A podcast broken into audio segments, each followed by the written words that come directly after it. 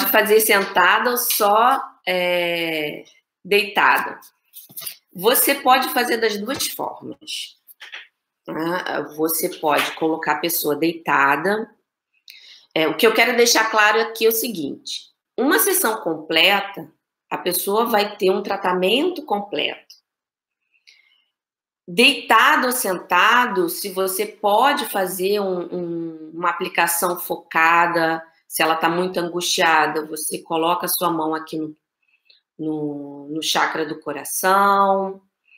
Se a pessoa, às vezes, está aqui, você coloca atrás também.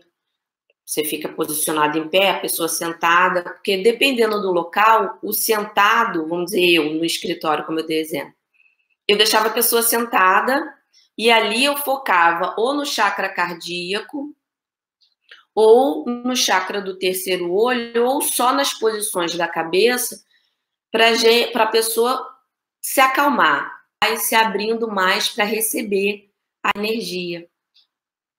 Então, por isso que é importante sempre a sessão começar pela cabeça.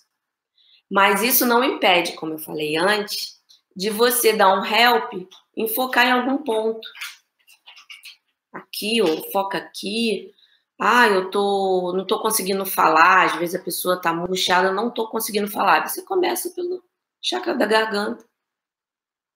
Fica ali o tempo que você achar necessário. É o que eu sempre falo para os meus alunos. Pouco reiki é melhor do que nenhum. Então, faça o máximo que você pode no, no que você está ali sendo apresentado e aplique.